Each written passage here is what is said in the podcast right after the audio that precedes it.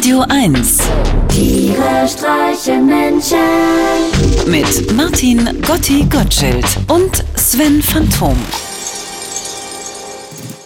Oh, Svenny. Na, Oh, ich freue mich schon so. worauf denn? Na, übermorgen geht die Mauer auf. Das ist doch schon 25 Jahre her.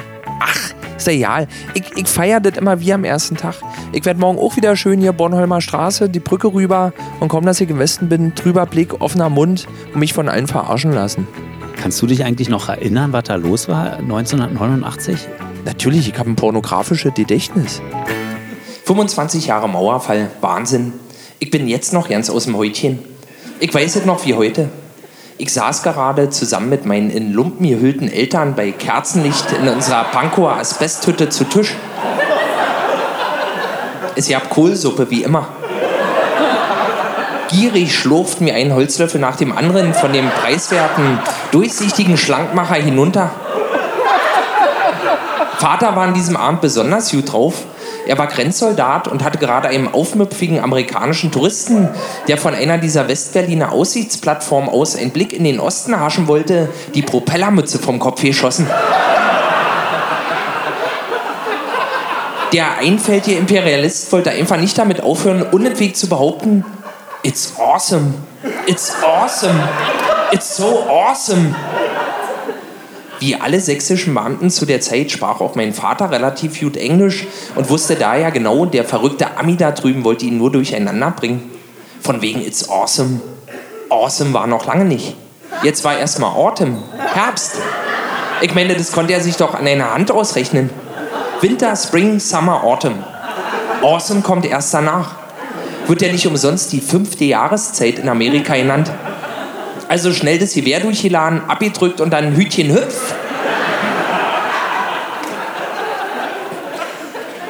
Kaum war der nervige Ami seiner Kopfbedeckung beraubt, stellte er erstaunt fest, It's amazing. It's so amazing. Na bitte, geht doch. Jedenfalls hatte Vater gute Laune und erzählte uns einen sehr guten Witz, der unter den Grenzern gerade die Runde machte. Unterhalten sich zwei Freundinnen. Fragt die eine die andere, sag mal, musst du auch immer die Beine breit machen, wenn dir dein Mann einen Strauß Blumen mitgebracht hat? Nee, wieso? Wir haben noch eine Vase.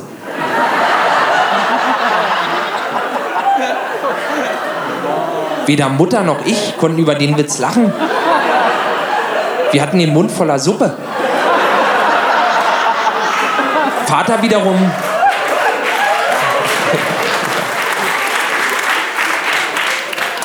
Vater wiederum kriegte sich überhaupt nicht mehr ein und wiederholte unentwegt die Pointe. Nee, wieso? Wir haben doch eine Vase. Eine Vase.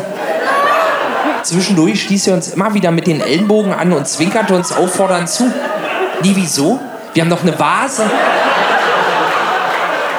Sein Körper bog sich in alle zur Verfügung stehenden Richtungen. Eine Vase. Keine Ahnung, was der Mann von uns wollte. Die Stimmung drohte gerade zu kippen. Da tönte aus unserem Dampfradio plötzlich die unglaubliche Nachricht, dass alle DDR-Bürger ab sofort ohne Angabe von Gründen in den Westen reisen dürfen.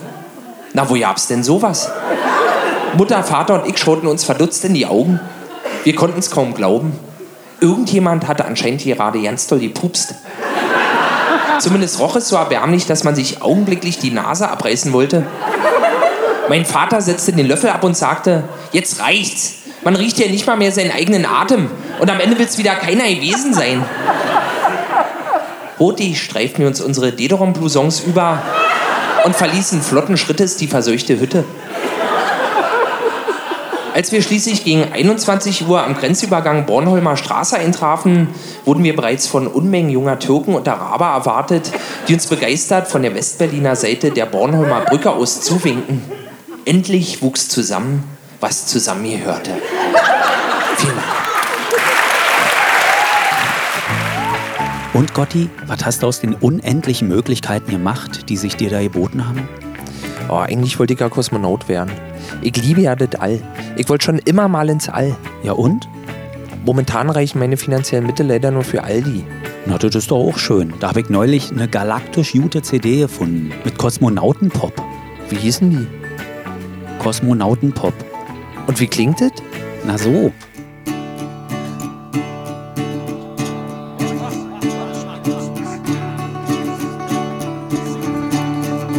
Das ist die Liebe der Kosmonauten.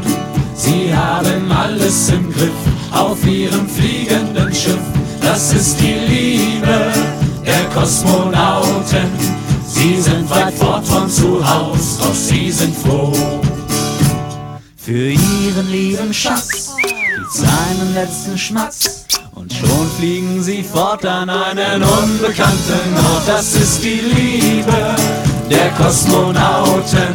Sie haben alles im Griff auf ihrem fliegenden Schiff. Das ist die Liebe der Kosmonauten. Sie sind weit fort von zu Haus, doch sie sind froh. La la la la la, la la la la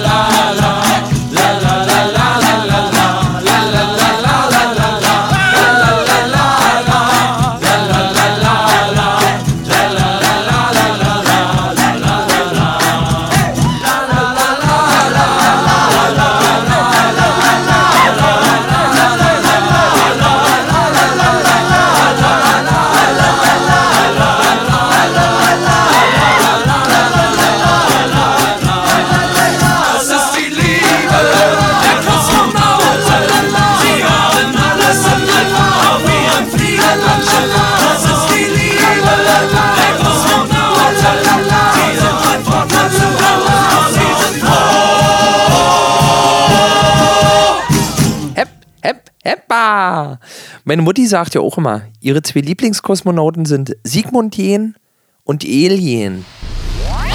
Tiere streichen Menschen. Immer freitags in der schönen Woche auf Radio 1.